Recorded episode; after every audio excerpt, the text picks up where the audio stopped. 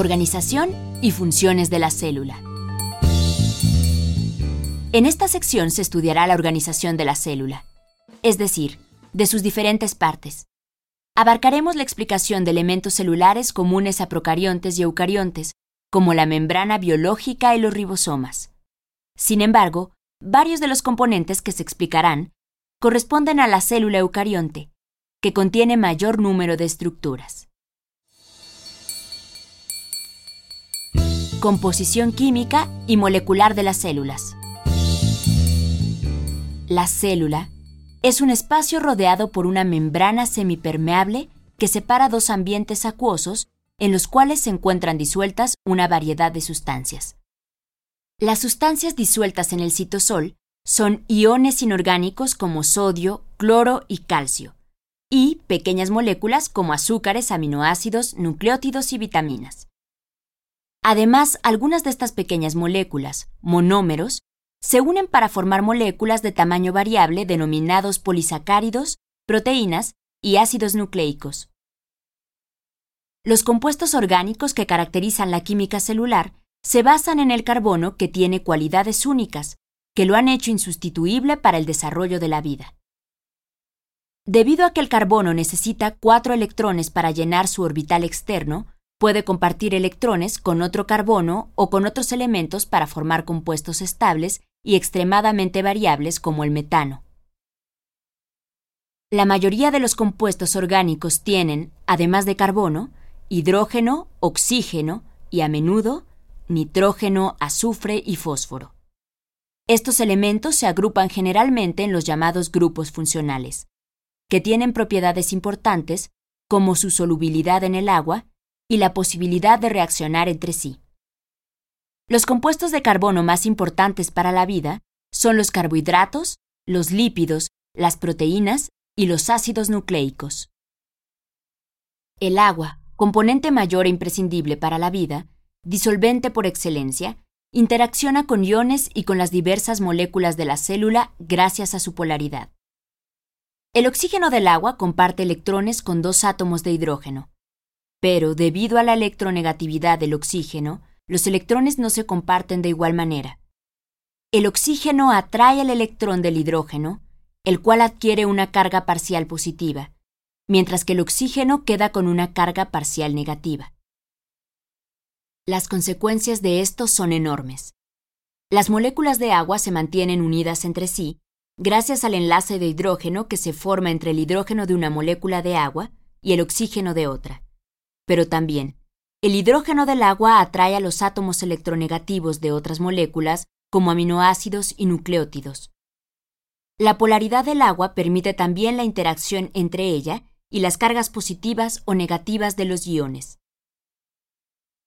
Por lo tanto, en la célula existen moléculas hidrofílicas, es decir, que son solubles en agua, mientras que otras, como los lípidos, son hidrofóbicas por ser incapaces de interactuar parcial o completamente con el agua. La existencia de ambos tipos de sustancias favoreció el desarrollo de las estructuras celulares como las membranas y propició el desarrollo del metabolismo, en el cual tienen también un importante papel los protones altamente reactivos, producto de la ionización de algunas moléculas de agua. Además de los puentes de hidrógeno, existen otros enlaces débiles, es decir, no covalentes. Por ejemplo, los enlaces iónicos que resultan de la atracción entre la carga positiva de un catión y la carga negativa de un ion negativo o anión. En soluciones acuosas, los iones de interés biológico como sodio, potasio, magnesio o cloro se encuentran rodeados por una capa de agua que se coloca de acuerdo con la carga del ion. Los iones negativos forman enlaces iónicos con el hidrógeno, mientras que los positivos atraen al oxígeno. Sin embargo, cuando los iones van a atravesar un canal iónico, deben deshacerse de su capa acuosa para que los iones puedan interaccionar con las proteínas de membrana que forman el canal.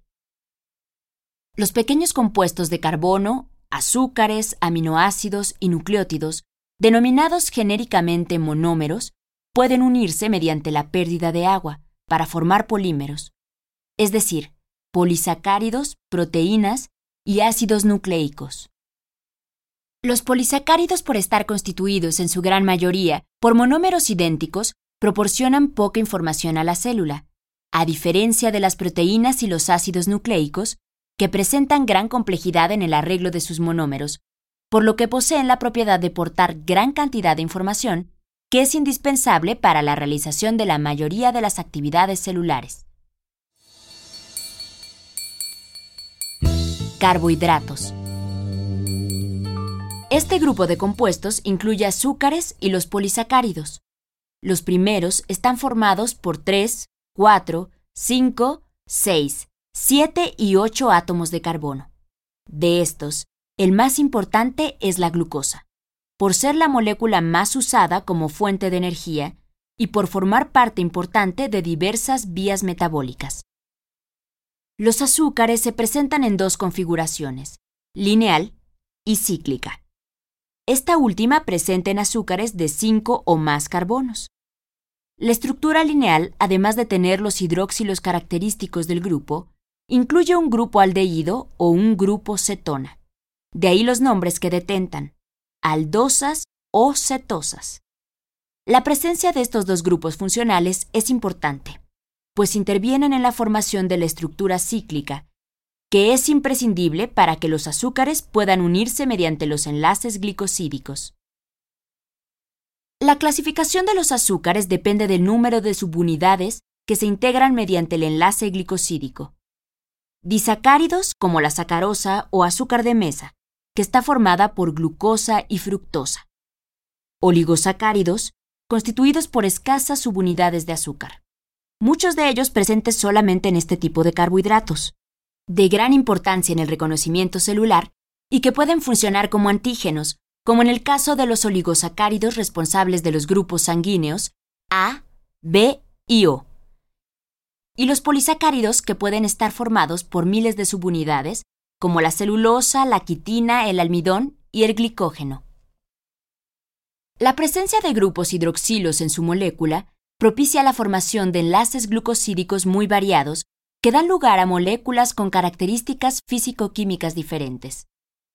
Además, por esta razón, su estructura puede ser lineal o ramificada y, por lo tanto, sus posibilidades de interacción con otras moléculas es muy grande. Esto es evidente sobre todo en los oligosacáridos que se encuentran unidos a lípidos y proteínas de la membrana celular y en los polisacáridos que forman la matriz extracelular, los cuales son fundamentales para el reconocimiento celular, por ejemplo, en los procesos de fecundación y en la formación de tejidos y de órganos. La gran variedad de conformaciones que muestran estas moléculas es una prueba de que transmiten información relevante para el funcionamiento adecuado de los organismos. Lípidos. Se trata de un grupo muy heterogéneo que tiene en común el ser parcial o totalmente insoluble en agua. Pueden servir como reservas de energía, como aislantes térmicos, como hormonas. Otras se modifican para formar vitaminas. Los carotenoides ayudan en la captura de la luz. Su papel más importante es el de formar membranas celulares. Los ácidos grasos son las formas más simples de lípidos. Se caracterizan por poseer una cadena hidrocarbonada hidrofóbica o no polar, con un grupo carboxilo hidrofílico situado en uno de los extremos.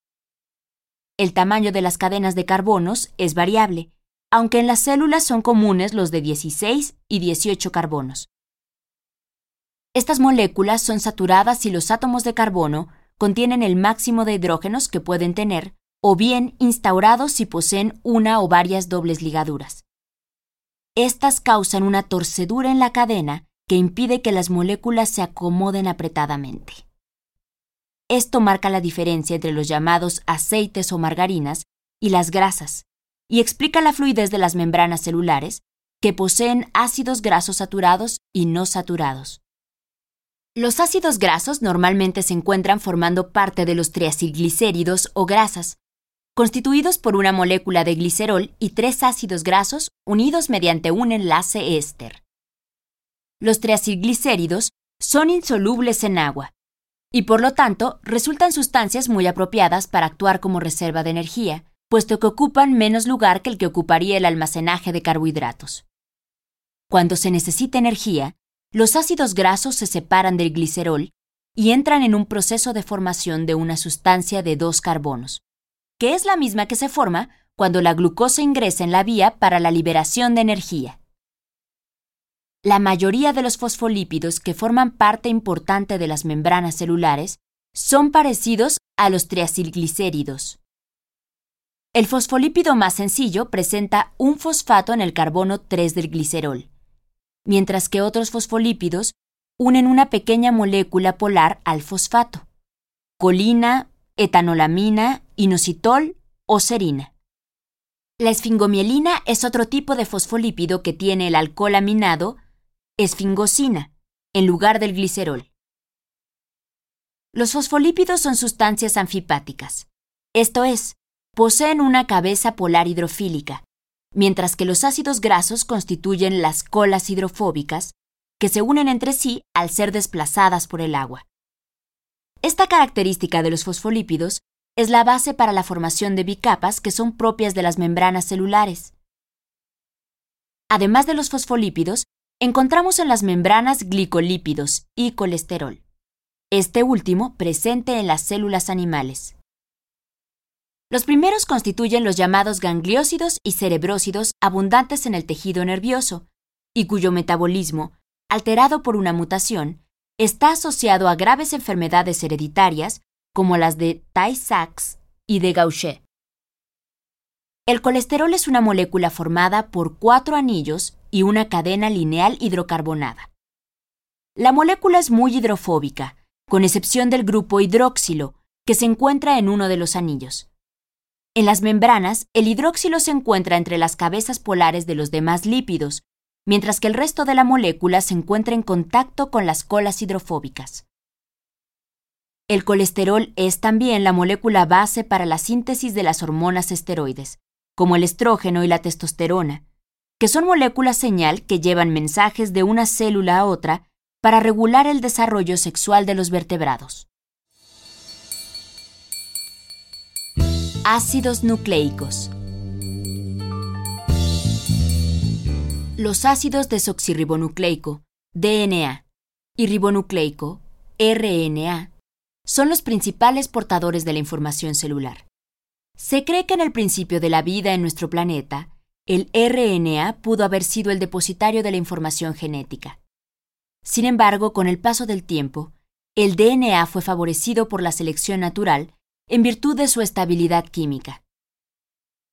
Los nucleótidos que constituyen las subunidades de los ácidos nucleicos están formados de uno o varios fosfatos, un azúcar, desoxirribosa y ribosa, y una base nitrogenada.